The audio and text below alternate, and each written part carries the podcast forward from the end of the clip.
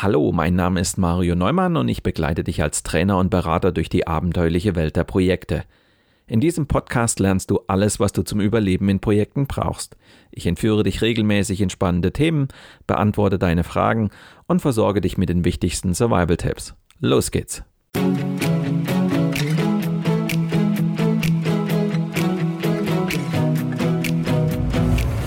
Du hörst den Podcast Projekt Safari nach dem gleichnamigen Buch von Mario Neumann.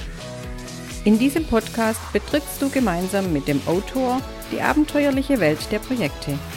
Erlebe Projektmanagement von seiner spannenden Seite und gehe mit Mario Neumann auf die Suche nach Antworten für deine eigenen Projekte. Hallo liebe Projektabenteurer. Im Interview der Woche habe ich heute Ömer Attiker zu Gast. Ömer ist Berater und Experte für digitale Transformation. Er hilft bestehenden Unternehmen, die Chancen der Digitalisierung zu nutzen, damit sie auch in Zukunft erfolgreich sind. Unter seinen Kunden sind bekannte Marken wie Swiss, Bayer, Merck oder Audi, um nur einige zu nennen. Fast alle Unternehmen klagen, wir sind nicht schnell genug. Und das, obwohl alle hart arbeiten und ihr Bestes geben. Es liegt nicht an einem faulen Projektteam oder den widrigen Umständen. Mit viel Elan gestartet, verliert die Digitalisierung oft schon nach kurzer Zeit ihren Schwung. Und das gilt generell für fast alle Veränderungsprojekte. Ich möchte mit Ömer Attiker im Interview der Woche darüber sprechen, wie man die typischen Bremsen im Alltag erkennt und löst, um mehr Tempo ins Unternehmen zu bekommen. Du bist gespannt darauf, wie man schneller wird, ohne härter arbeiten zu müssen? Dann lehn dich zurück und lass dich inspirieren von der 87. Folge meines Projekt Safari Podcasts.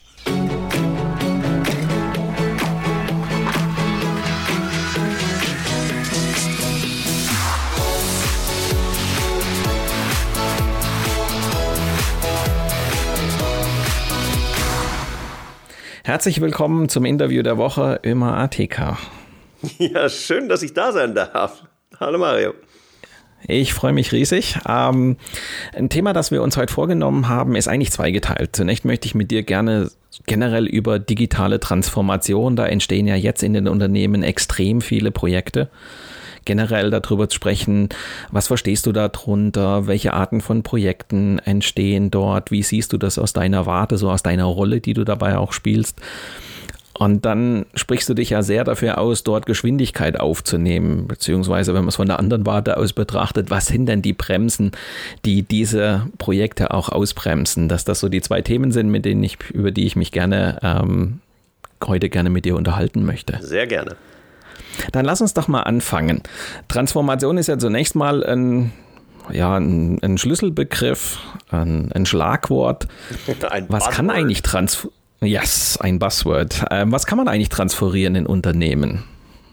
Na, generell fängt es schon an mit der Frage, was ist digitale Transformation, dass ich dann sage, ja, es ist auf jeden Fall die Veränderung bestehender Unternehmen.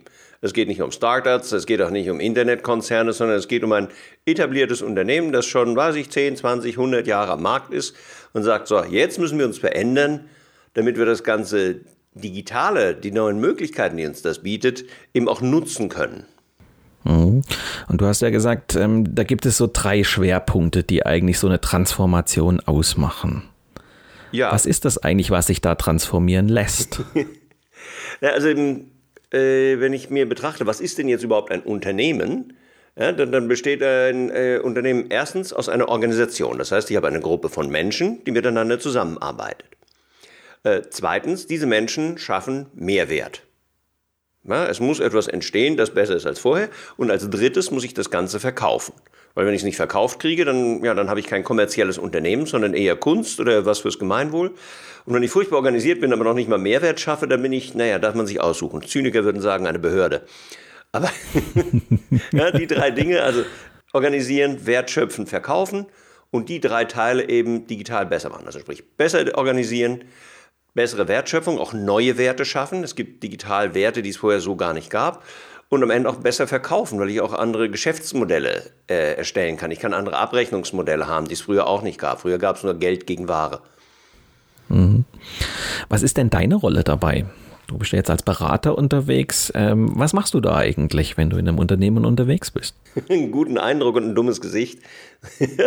Nein, äh, ich weiß nicht, das, das Wort Berater hat sich so ein bisschen verschoben. Also, weil inzwischen ist ja auch jeder Programmierer ein Berater, obwohl er ja weniger Rat gibt als implementiert. Also ich sehe mich mehr so im, im klassischen Sinne eines Beraters. Äh, Giso Weyand hat das mal äh, beschrieben als den, den Trusted Advisor. Und das trifft es eher. Ja? Ich bin also keiner, der groß umsetzt, sondern ich begleite und helfe den Firmen, den richtigen Weg zu finden. Und das äh, war in einem Fall, haben wir mit einem Mittelständler äh, neue Produkte entwickelt. So, er möchte in neue Märkte, möchte seine Kompetenzen erweitern. Was können wir damit machen? Ja, dann war es ein klassisches Innovationsprojekt von, von Idee über Validierung, äh, Kundeninterviews bis hin zu konkreten Vorschlägen.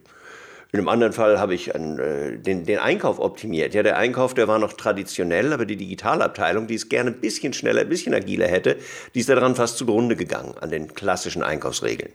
Also haben wir ein, ein Framework gefunden, wie der Einkauf funktioniert, äh, mit dem sich dann noch alle abfinden können. Ja, das ist gar nicht so primär digital, sondern die Frage, ja, wie organisiere ich das? Also was sagt der Betriebsrat, was sagt HR, was sagt Recht, was sagt Datenschutz, was sagt die ganzen Stakeholder, die da reinmischen, die müssen irgendwie abgestimmt werden. Und ich helfe dem Kunden, eine Lösung zu finden. Das heißt, ähm, wenn ich dem, auch wenn ich die Beispiele da so nehme, die du gerade erzählst, es kann mich ja jetzt überall im Unternehmen erwischen, sozusagen. Oh ja. Wie erlebst du die Mitarbeiter? die dort ähm, jetzt plötzlich von so einer Neuerung konfrontiert werden. Also nach dem Motto, nehmen wir doch gerade das Beispiel des Einkaufs, das haben wir die ganze Zeit schon immer so gemacht und eingekauft haben wir immer und ähm, warum soll sich da großartig auch was ändern?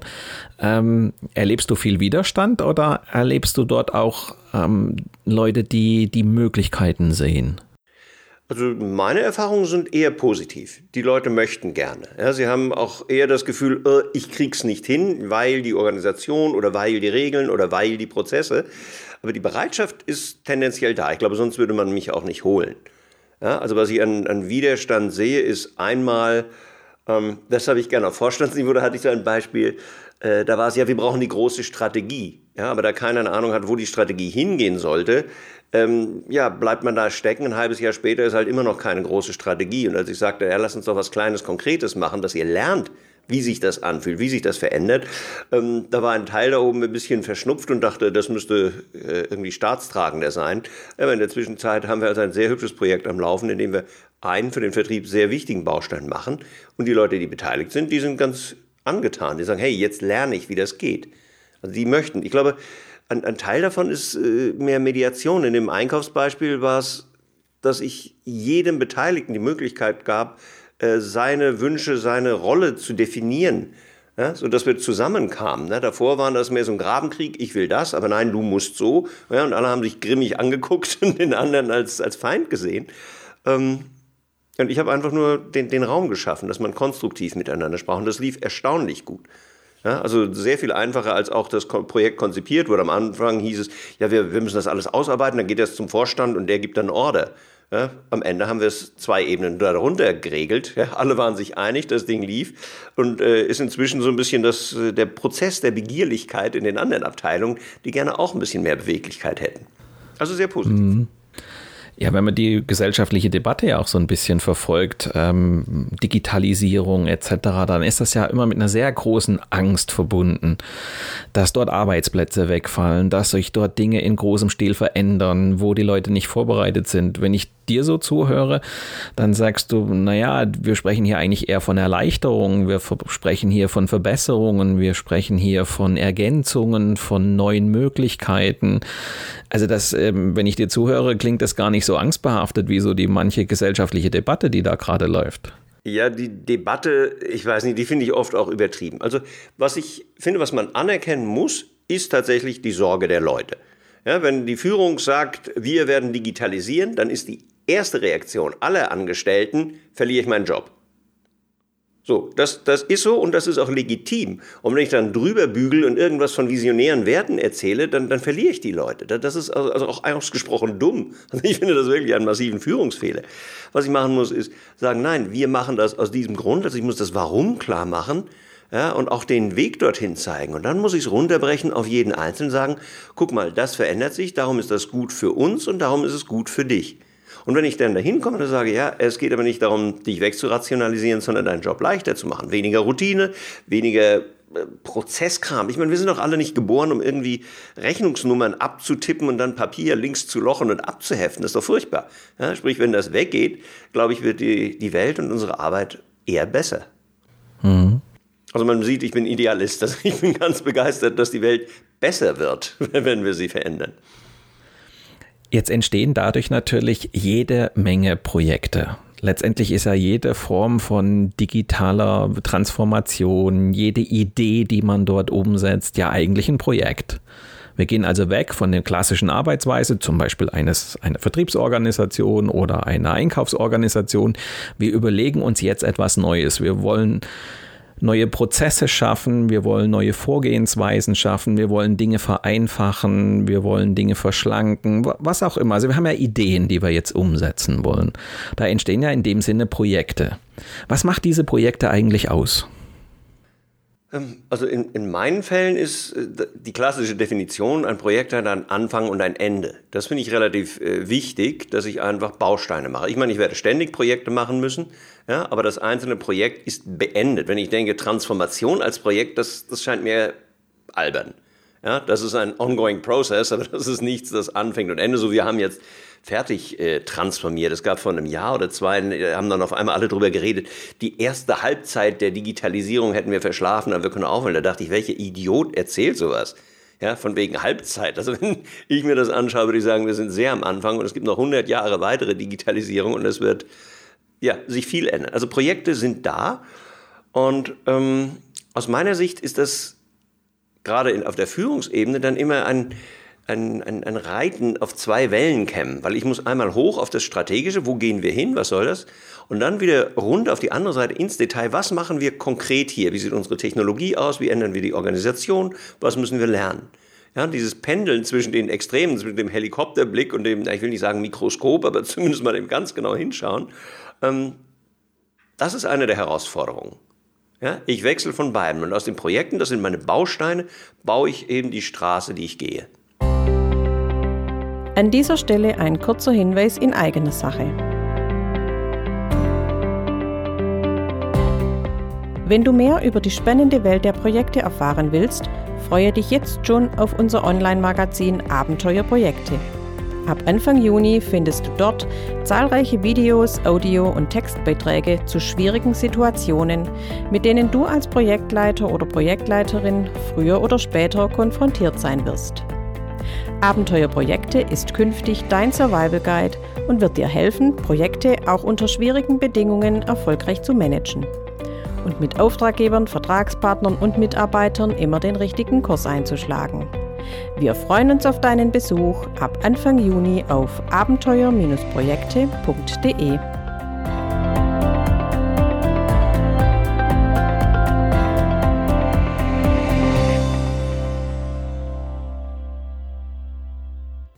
vielen deinen Büchern deutest du das ja an. Du willst ja gerne mehr Tempo haben. Oh ja.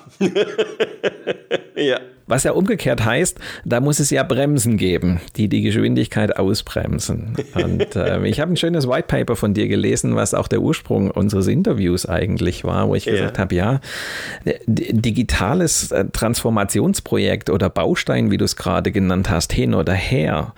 Hier reden wir ja ähm, eigentlich über in dem Sinne klar überschaubare Schritte, Bausteine, wie du sie genannt hast. Und trotz alledem gibt es in diesen Bremsen. Dinge, die das Ganze ausbremsen. Ja. Genau, lass uns die doch mal so ein bisschen angucken. Ja. Du hast zum Beispiel gesagt, diese Angst vor Fehlern. Ich meine, kommt diese Angst auch allein daher, dass da jetzt was Neues kommt? Nee, das ist so ein Kulturproblem. Deswegen spricht man, auch wenn es ein bisschen abgelutscht ist, so gerne von Fehlerkultur. Ja, also wenn ich etwas Neues mache, dann beherrsche ich es am Anfang nicht. Ja, das klassische Bild wäre das Baby, das anfängt zu laufen und immer wieder auf den Po fällt und wieder aufsteht. Wenn in meiner Organisation jedes Stolpern gleich verdammt wird, ja, dass jeder irgendwie äh, mich beschimpft oder schräg anguckt oder ich gleich bestraft werde, ja, dann werde ich mich nicht mehr bewegen. Ja, dann, dann bin ich in, ja, dann spielen wir Mikado. Ja, wer sich zuerst bewegt, verliert. Äh, das macht natürlich gar keinen Spaß. Ja, das heißt, ich muss bereit sein, ein gewisses Risiko, ein bisschen Verlust und Ineffizienz auch in Kauf zu nehmen. Wenn ich sage, nein, es muss alles perfekt sein, ja, dann bewege ich mich extrem langsam.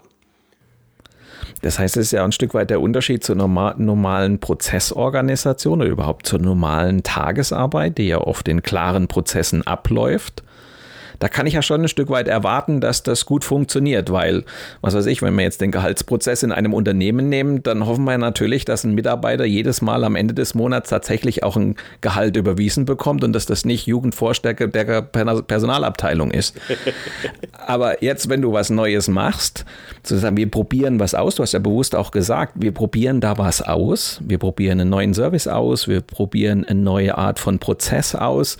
Das heißt, hier muss ich ein ganz anderes Fehler Verständnis mitbringen, auch aus einer Management-Sicht heraus. Ja. Also diese Erwartungshaltung, das muss von Anfang an 100% funktionieren, ist eigentlich kontraproduktiv. Das ist dumm. Also ich muss es so hart sagen, ja, das ist also wirklich albern. Ich bin sofort perfekt. Ich meine, what the fuck? ja, was soll das? Ja, das, das ist also wirklich, äh, es ist nicht nur äh, albern, es ist auch zynisch. Ja, als müsste ich jetzt jede, der, auch nur eine, eine Bewegung macht, ja gleich wieder äh, abwerten. Das, das funktioniert nicht.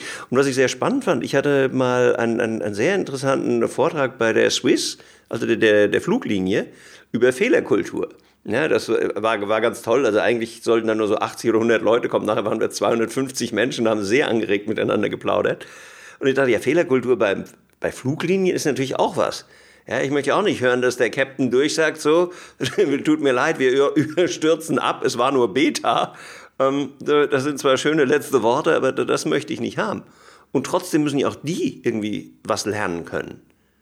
Und äh, das war spannend. Ja, da habe ich gelernt, Fluglinie arbeiten damit, es passieren immer Fehler. Ich muss nur aufpassen, dass sie keine Kastro Katastrophen auslösen.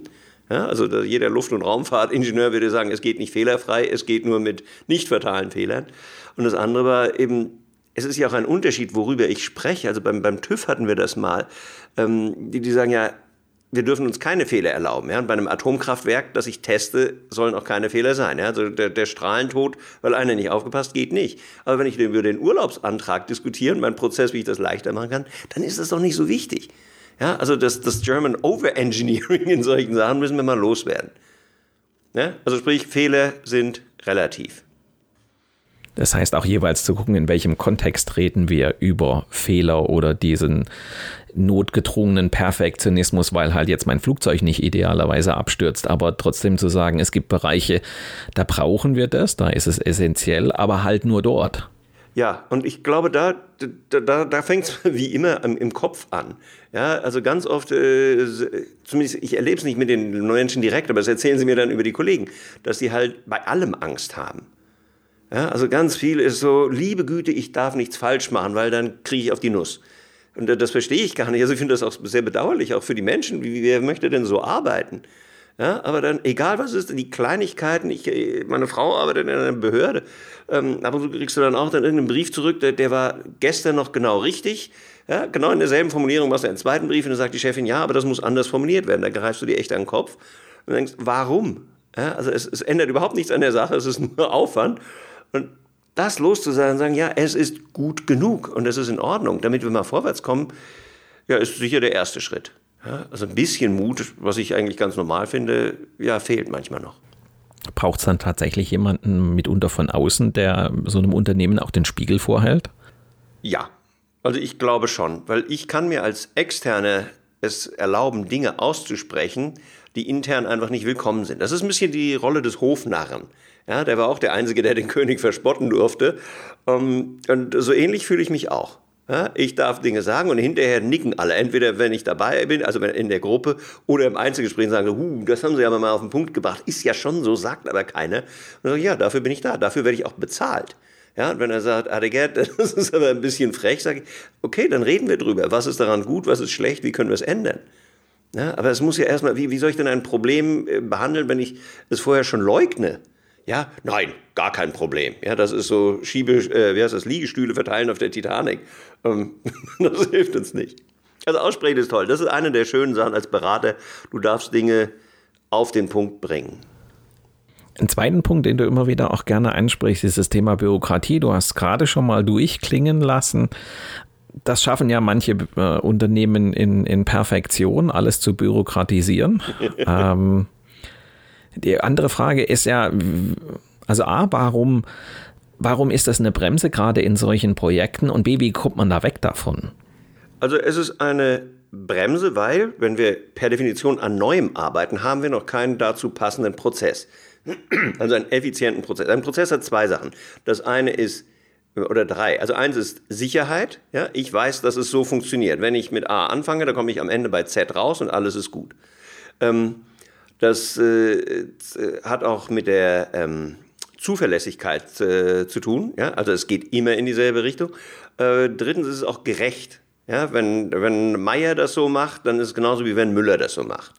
Ja, das geht häufig um Ressourcenverteilung und wenn wir klare Regeln haben, dann ist das in einer gewissen Weise fair.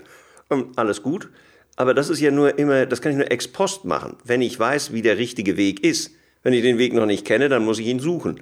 Ja, und dann habe ich einen Beschaffungsprozess. Wir nehmen mal so, so ein Beispiel. Ja, der ist darauf ausgelegt, dass meine Teile, die ich für eine Jahresplanung einkaufe, für den besten Preis kommen. Super.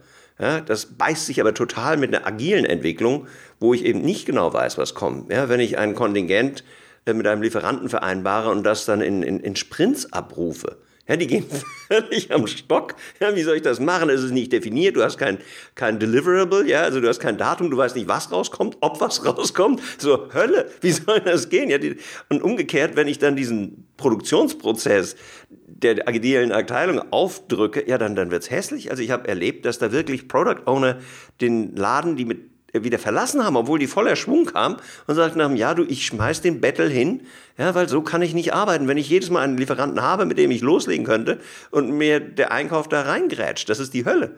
Bis irgendwann sogar die Lieferanten keinen Bock mehr haben, mit dem Unternehmen zu arbeiten.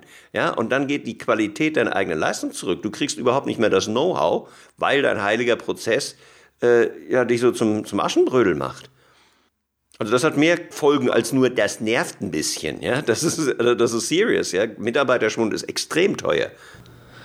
Das heißt aber auch, wenn ich jetzt aus einer Management-Perspektive gucke, also diejenigen, die so ein Projekt jetzt beauftragen und sagen, ich möchte sowas haben, das heißt ja, wenn ich mich von dieser Bürokratie verabschiede, verabschiede ich mich ja auch ein Stück weit von der Sicherheit, so wie du es gerade gesagt hast. Dieses, ja. Diese Bürokratie, die Prozesse geben Sicherheit. Ja. Was ja in der Konsequenz im Umkehrschluss bedeutet, jetzt brauche ich aber mehr Vertrauen in die Leute. Ganz genau. Ganz wichtiges Wort. Ja, weil das ist ja das häufig dahinter steckt, das Misstrauen. Ja, ich brauche den Prozess, damit du keine Scheiße baust.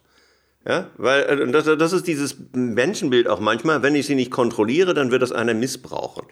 Mein Eindruck ist, dass der Großteil der Menschheit wirklich eher ehrlich ist. Ja, und wenn die Kultur entsprechend stimmt, dann, dann arbeiten die auch in dem richtigen. Keiner, den ich begegne, würde sagen, ich nehme jetzt extra den schlechten Lieferanten oder ich mache besonders ungünstige äh, Zahlungsbedingungen oder den ganzen Quatsch. Das macht doch keiner. Also wenn ich eine gewisse Loyalität zum Unternehmen habe, dann gebe ich mein Bestes, damit das gut funktioniert. Und dazu brauche ich wieder zwei Sachen. A, ich muss wissen, worauf ich achten muss. Nicht jeder ist ein Einkäufer, also kann ich da Hilfe geben. Das ist aber mehr fachlich. Ja? Was ist wichtig? Ähm, das andere ist, dass ich dieses Vertrauen geben muss. Ich muss das Vertrauen dem Mitarbeiter schenken, ja, damit er sich gewertschätzt fühlt. Dann handelt er auch in meinem Interesse, jedenfalls in den allermeisten Fällen. Und der Rest, die paar Prozent, die wir dann verlieren an Optimalisierung, wir hatten das mal durchgerechnet, das war wirklich sehr gering. Ja, so was ist zwischen dem Maximalen, das wir rauspressen und dem, was wir vielleicht verlieren. Das ist nicht der Redewert. Ja? Das ist also ein bisschen Verlust, das aber durch das Mehr an Tempo, an Qualität, an Zufriedenheit sowas von aufgewogen wird. Ja, so, es kostet ein paar Cent mehr, aber es ist sehr viel geiler.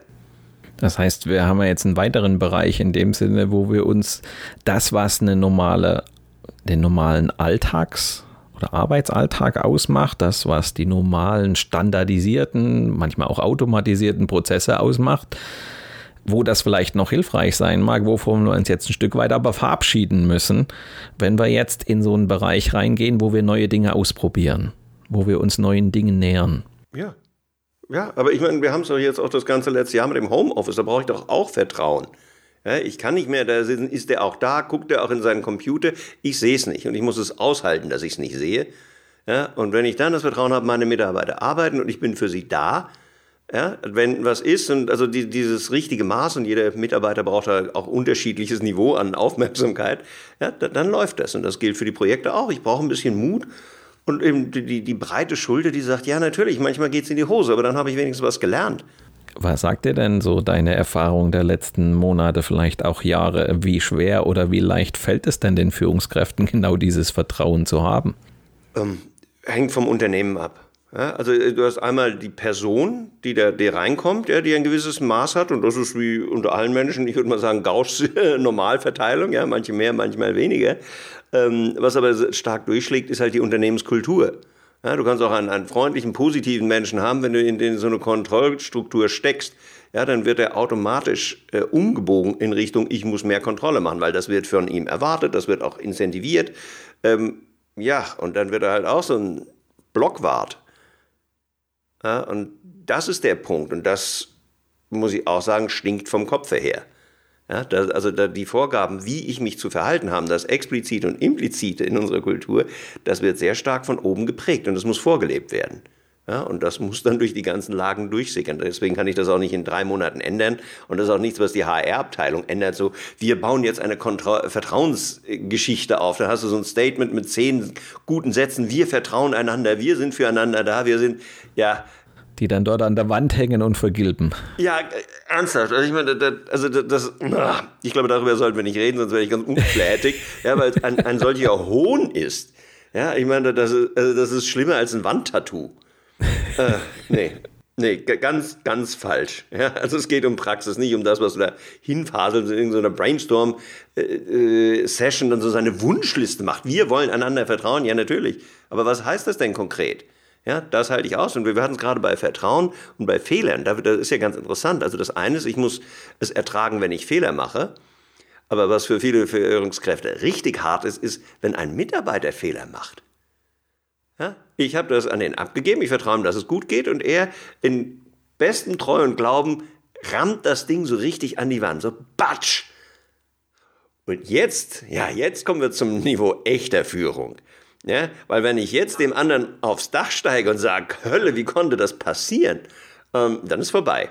Ja, dann wird er wieder brav zum Befehlsempfänger und dann ist das Ganze so, das muss ich aushalten und das ist wirklich schwierig. Es gab mal, in, ich glaube, in, in, Search of Excellence stand so ein Satz von irgendeinem, ich glaube, Kriegsschiffkapitän.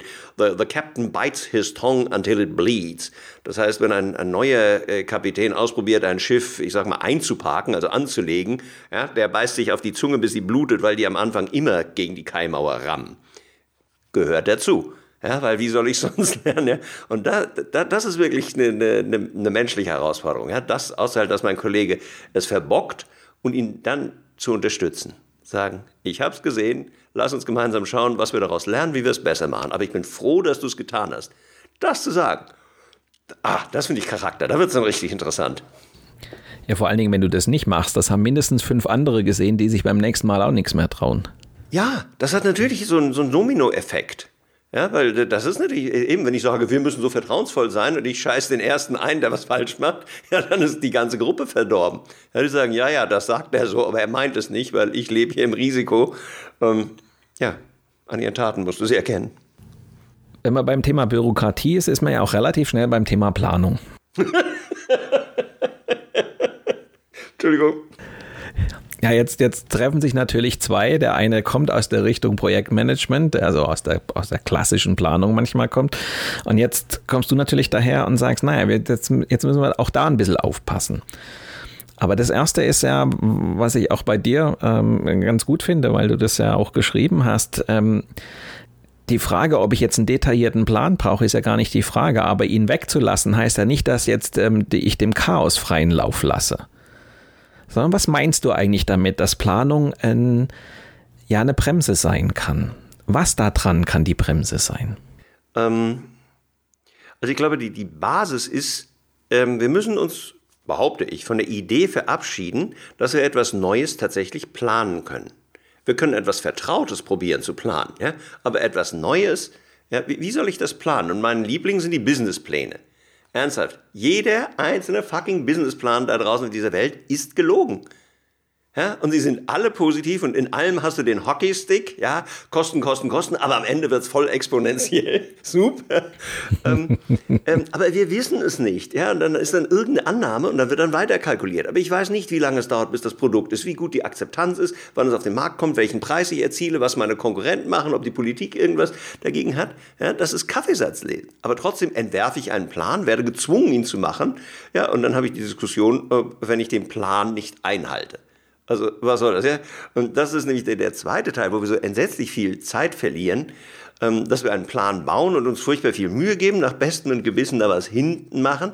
So, zwei Wochen später ist die erste Abweichung und dann haben wir zwei Diskussionen. Die erste ist, warum ist die Wirklichkeit nicht so, wie ich sie doch im Plan beschrieben habe? da brauche ich also ganz viel Arbeit, um die Wirklichkeit mal anzupassen, weil so kann es nicht sein. Ähm, die zweite, viel wichtige Frage ist, wer ist schuld? Ähm, ich kann ja sonst noch was Nützliches machen. Also das ist so eine Verschwendung von Lebenszeit. Ja, deswegen würde ich sagen, wenn es etwas Neues ist, kann ich es nicht wissen. Ich muss ein Ziel haben, dass ich etwa eine Idee habe, wo gehen wir hin? Vielleicht noch nicht mal ein Ziel, sondern eine Richtung. Ja, und dann mhm. überlege ich mir, was sind die Schritte. Und wenn ich in Projekten arbeite, dann, dann bin ich sehr kurzschrittig ja, in diesen Begleitungssachen. Ja, das ist dann eine Woche, zwei Wochen, bis man sich widerspricht. Also kurze Zyklen. Aber da besprechen wir nur so, wo sind wir? Haben wir offene Fragen, die wir klären müssen? Was bremst uns? Und sind wir in der richtigen Richtung? Ja, weil dann kann ich innerhalb von ein, zwei Wochen sagen, das war eine Sackgasse, Holzweg, wir müssen zurück und was anderes probieren. Ja, und wenn ich sage, wir sind in der Richtung, wir können weiter, wir verteilen, was der nächste Schritt ist und dann geht's weiter. Ja, also dieses enge, das ist geliebte Agilität. Und ich muss sagen, da mache ich kein großes Scrum und Dailies und äh, so. Ja, es ist einfach nur da, da, im, im Kopf da dran zu sein. Das funktioniert sehr gut. Und gerade mit der Richtung, ähm, wenn ich was Neues mache, gibt es immer wieder neue Ideen. Ich steige, also jetzt gerade machen wir ein Projekt äh, zur Produkterkennung. Kann ein Endkunde mit seinem Handy erkennen, was da für ein Gerät verbaut ist? Ja, meistens sind die Typenschilder nicht lesbar, zerkratzt, kaputt, übermalt oder ganz weg. Ja, aber was für Möglichkeiten habe ich, das zu identifizieren? Und dann, dann gehen wir mit gewissen Annahmen rein und das verändert sich in, innerhalb von Wochen dreimal. Ja, also wir lernen ganz viel unterwegs und dafür muss ich doch offen sein. Da sagt, aha, das geht nicht. Und was hat der für eine Idee? Und kann ich das umsetzen? Und vielleicht muss es gar nicht digital sein. Vielleicht kann ich sagen, solche Sachen. Ja, das kann ich nicht planen, das wäre albern. Ja, aber ich kann der Matthias Kolbuser nannte das so schön, die Brillanz im Moment. Ja, dass ich, wenn ich eine Besprechung habe, wenn ich mich austausche, wirklich ganz da bin und offen bin für was da ist. Und dann komme ich weiter. Ein Plan steht mir da nur im Weg. Also ich sehe auch keinen Mehrwert in dem Plan. Das heißt, der wesentliche Unterschied besteht also weniger in der Frage Planung ja oder nein, sondern eigentlich eher, was habe ich da gerade für ein Vorhaben? Also wenn ich jetzt zum Beispiel sage, ich habe ein, ein, ganz klares Vorhaben, also wo ich zum Beispiel weiß, wie das Ende genau aussieht, also zum Beispiel das Produkt, das entstehen soll, etc. Zum Beispiel ich habe ein Fahrzeug, das ich zusammenbauen will. Da entwerfe ich einen Plan, damit ich möglichst effizient, möglichst geradlinig ans Ende komme, weil ich das Ende exakt kenne. Also ich kenne den Weg dorthin und meine Planung dient ein Stück weit dazu, diesen Weg möglichst effizient zu gehen. Dass die Leute auch wissen, wann wer was zu tun hat, etc. Da gehe ich relativ geradlinig. Da, eben, da kann ich planen, auch die, weil ich habe ja die Interdependenzen und die, die Abhängigkeiten. Wenn der eine später ist, kann er nicht liefern. Denkt man an Hausbau. Das würde ich auf jeden Fall planen. Deswegen habe ich Architekten und dann eine Bauleitung, ja, damit das geht. Weil bevor der, der Elektriker nicht die Kabel verlegt hat, kann ich nicht die Wände streichen und solches Zeug. Genau, und wenn wir jetzt aber etwas haben, wo wir sagen, wir probieren hier was Neues aus oder wir entwickeln hier was Neues, wo wir das Ende, ich sag mal, eine Idee haben, was da ungefähr rauskommen soll, aber wir haben überhaupt keinen Weg dorthin, den müssen wir ausprobieren. Ja dann zu sagen, ähm, dann ist eine Planung eigentlich nur hinderlich. Da muss ich vielleicht effizient vorgehen in der Art und Weise, wie wir zusammenarbeiten. Ja. Dann muss ich Mittel und Wege finden, wie wir Sachen gut ausprobieren, Erkenntnisse gewinnen, etc. Also da muss ich die, die Art der Zusammenarbeit eigentlich besser organisieren, aber ich muss mich jetzt nicht in der Planung versteigen. Definitiv, weil deine Planung, wie gesagt, hat keinen Wert. Ja, sie raubt dir Zeit, sie kreiert eine, am Anfang eine Scheinsicherheit, am Ende nur Ärger und Diskussion. Ähm, also lass sie weg, sie hilft dir dann nicht. Ja, aber eben, Effizienz ist natürlich super wichtig. Da bin ich da, wie kann ich das mal? Da kommen noch so ein paar Punkte. Bei Effizienz denke ich gleich an Meetings oder solche Späße, aber da kommen wir später drauf. Ähm, ja, bin ich dabei. Also ein Plan hat keinen Mehrwert, wenn Weg und Ziele unklar sind. Wenn wir uns jetzt aber auch, ich sag mal, Schritt für Schritt etwas Neuem nähern, wenn wir Dinge ausprobieren etc., dann komme ich ja aber auch immer wieder an Punkte, wo ich sage, wir müssen Entscheidungen treffen. Wir müssen überlegen, gehen wir jetzt im nächsten Schritt rechts rum oder gehen wir im nächsten Schritt links rum? yep. Warum führt das oft dazu, dass genau das jetzt plötzlich das Projekt ausbremst? Ja, weil keiner darüber nachdenkt, wie ich die verdammte Entscheidung denn treffe. Das ist, also man merkt schon, kriege ich gleich schon wieder einen hohen Blutdruck. Ja, dann heißt das, ja, wir setzen uns zusammen und wir reden mal drüber. Ja, supi. Und dann haben wir drüber geredet. Das habe ich echt mehrfach erlebt. Ja, dann wird drüber geredet und dann sagt man, naja, ähm, ist noch alles unklar, wir sehen uns in zwei Wochen. Und da beiße ich dann wirklich in die Tischkante. Ich muss mir klar sein, ein, ein Entwicklungsprojekt besteht aus ganz vielen Entscheidungen. Ja, es ist ja auch nicht die eine geniale Idee, die ein, ein erfolgreiches Produkt macht, sondern 200 kluge Entscheidungen. Wie sieht das aus? Wie wird es bezahlt? Welches Material? Welchen Stecker? Den ganzen Kleinkram.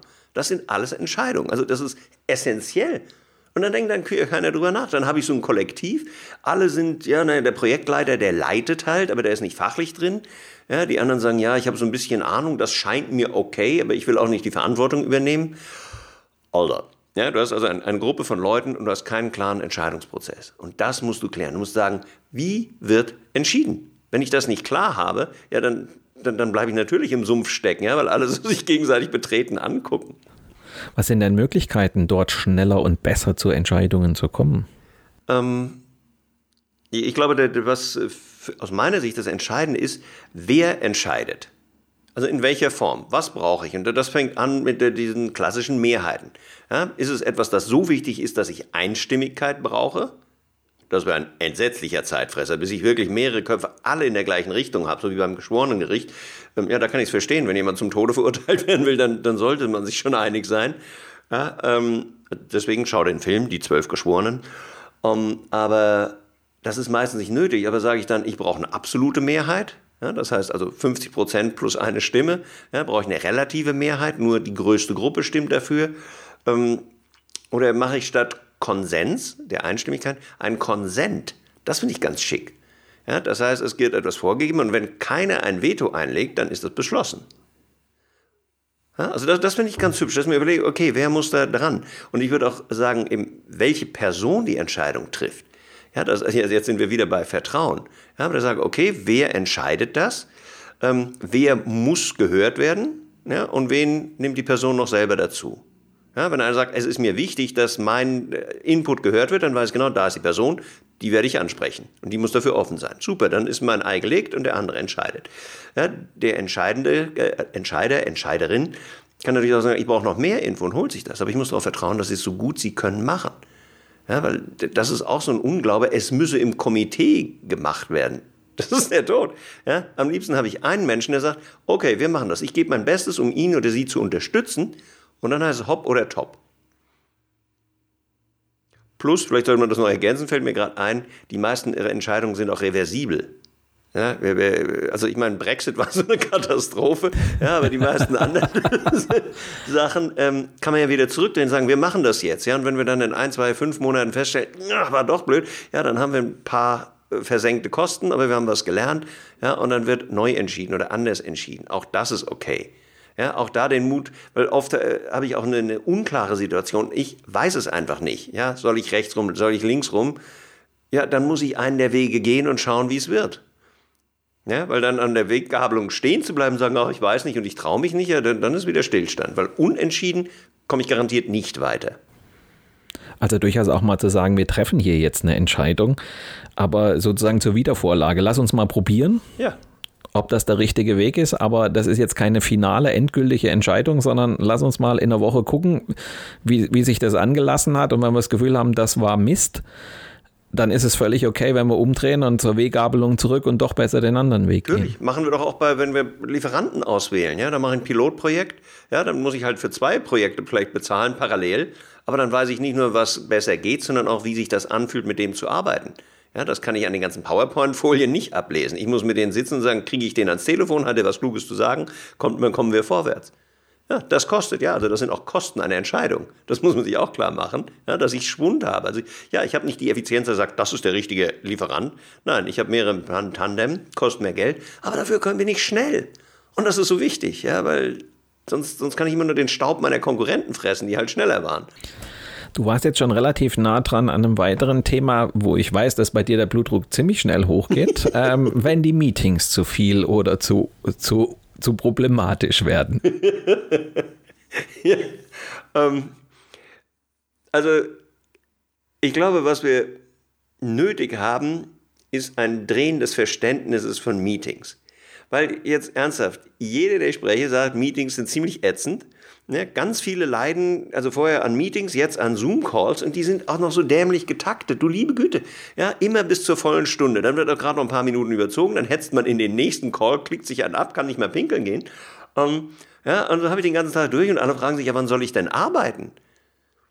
Ja, und das ist ja auch, ja, wozu mache ich denn Meetings, wenn das keine Arbeit ist? Also ganz, ganz schlecht. Lars Vollmer hatte das gesagt. Ja, so, was heißt das eigentlich, wenn nach einem Meeting der Chef sagt, so nach anderthalb Stunden so, jetzt zurück an die Arbeit? Was habe ich da gerade getan? Ja, ein paar Arbeitstage versenkt. Ja, super.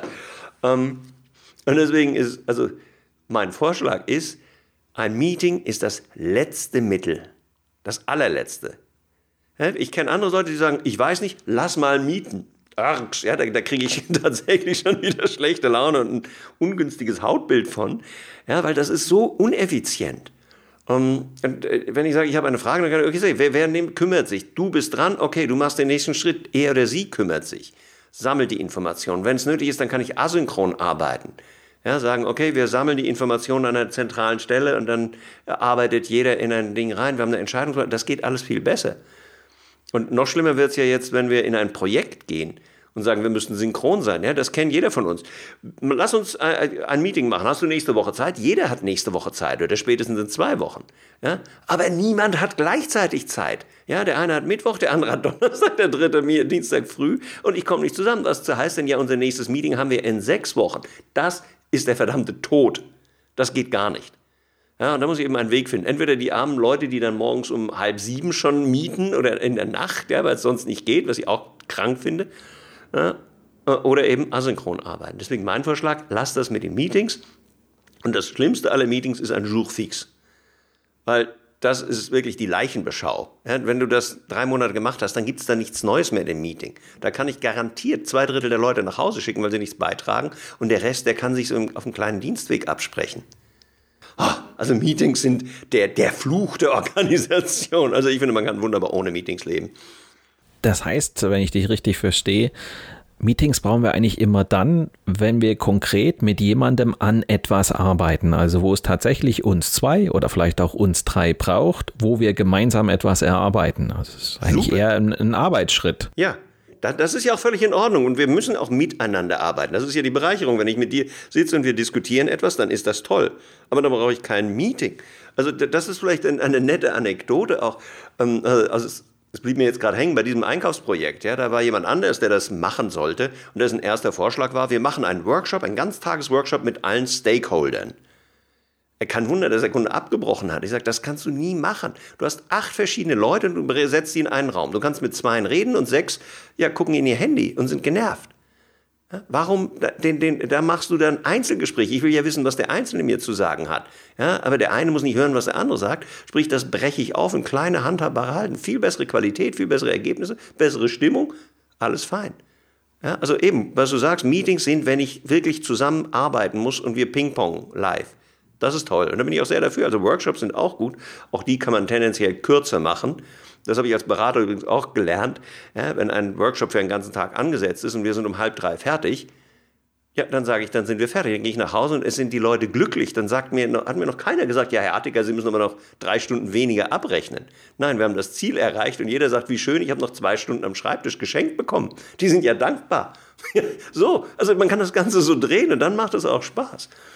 Ja, also ich kann da sicherlich auch eine Anekdote dazu sagen. Ich ja, hatte ein Unternehmen, wo wir ein Projekt hatten oder ich zum Review geladen wurde, weil mich die Abteilungsleiterin gebeten hatte, da mal drauf zu gucken. Sie hatte das Projekt von ihrem Vorgänger geerbt.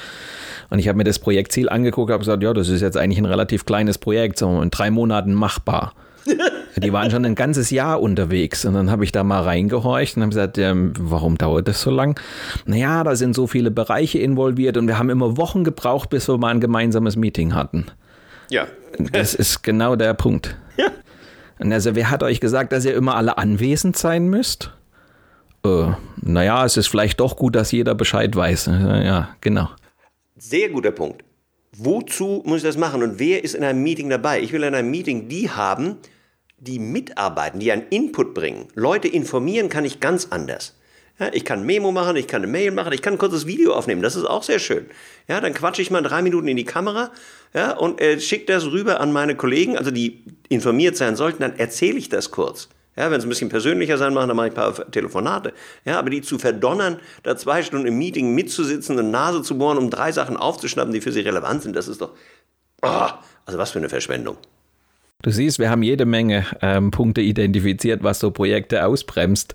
Vielleicht zum Abschluss der Sendung auch die Frage an dich. Welche Survival-Tipps würdest du Projektleitern mit an die Hand geben, wo du sagst, so kriegt man den Fuß von der Bremse runter?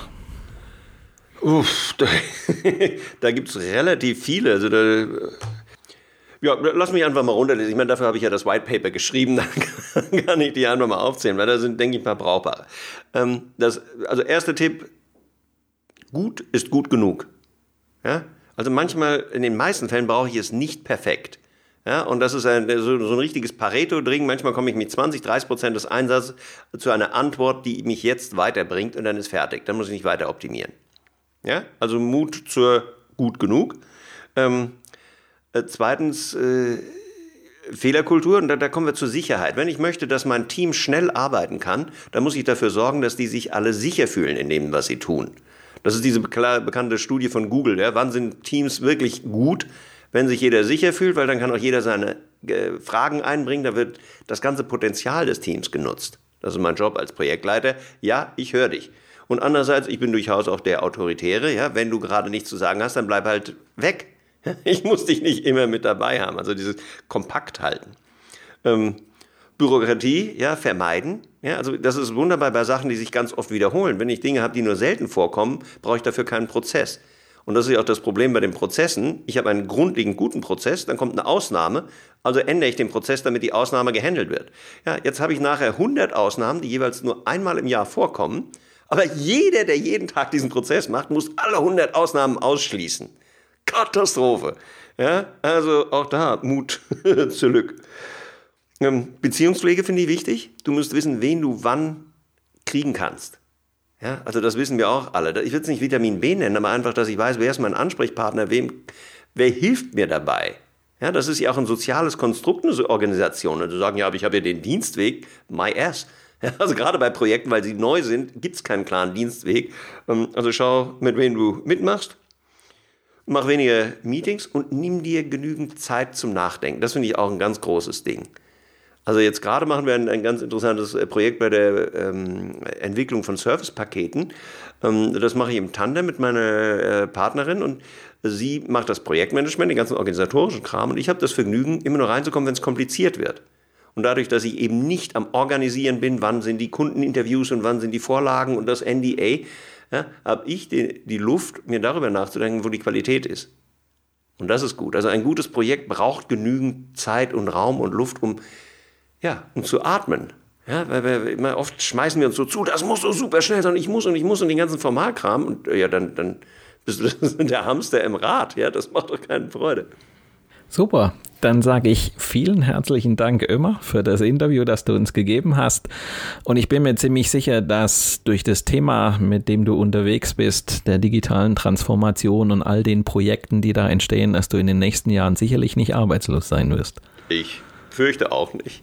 Ich hatte heute Morgen ein Interview und ich glaube, da war es dann so, das Digital kann man eigentlich schon streichen. Ja, wir machen auch keine Elektrizitätsprojekte mehr oder so. Ja, es ändert sich und wir müssen damit umgehen. Davor war es Globalisierung und Technologie und was denn auch immer. Wir haben lauter so Zeugs.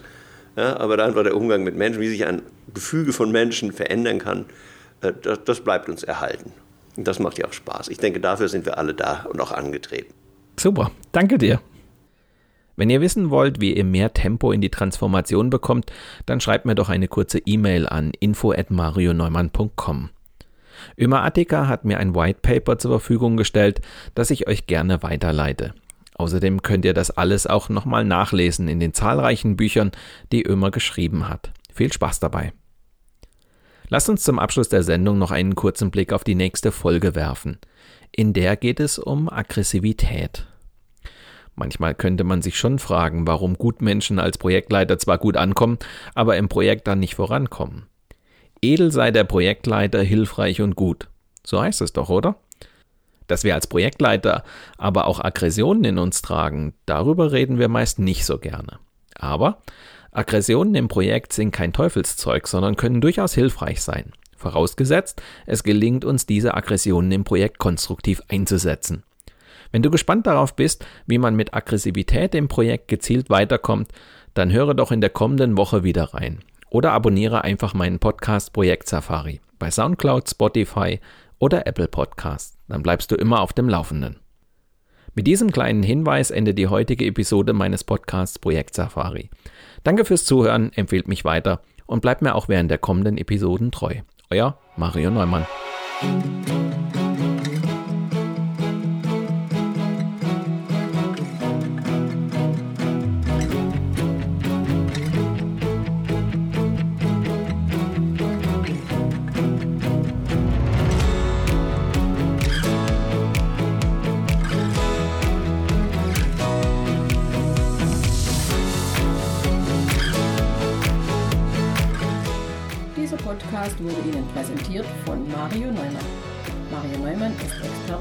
Projektmanagement.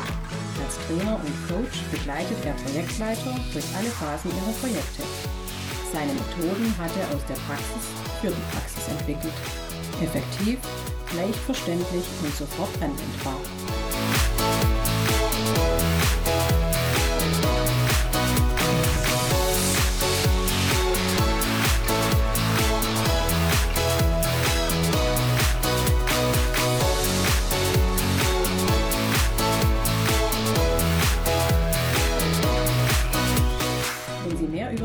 Spannende Welt der Projekte erfahren möchten, dann gehen Sie doch mit Mario Neumann auf Projektsafari. Sein gleichnamiges Buch zeigt, wie Sie die abenteuerliche Reise durchs Projekt vorbereiten, Hürden überwinden und nie das Ziel aus dem Blick verlieren. Tipps für den Ernstfall, Erlebnisse erfahrener Projektleiter und theoretische Hintergründe fügen sich zu einem völlig neuartigen Handbuch für Projektmanager. So wird jedes Projekt aufregend und inspirierend wie eine Safari.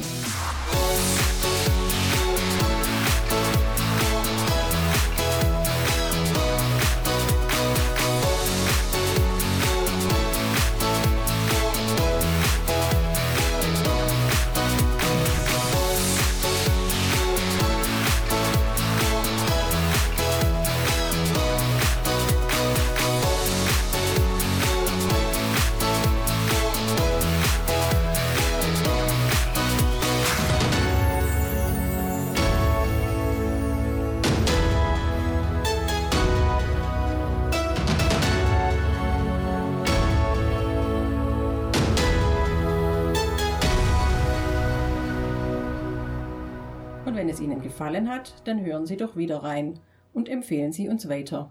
Ihr Team Mario Neumann.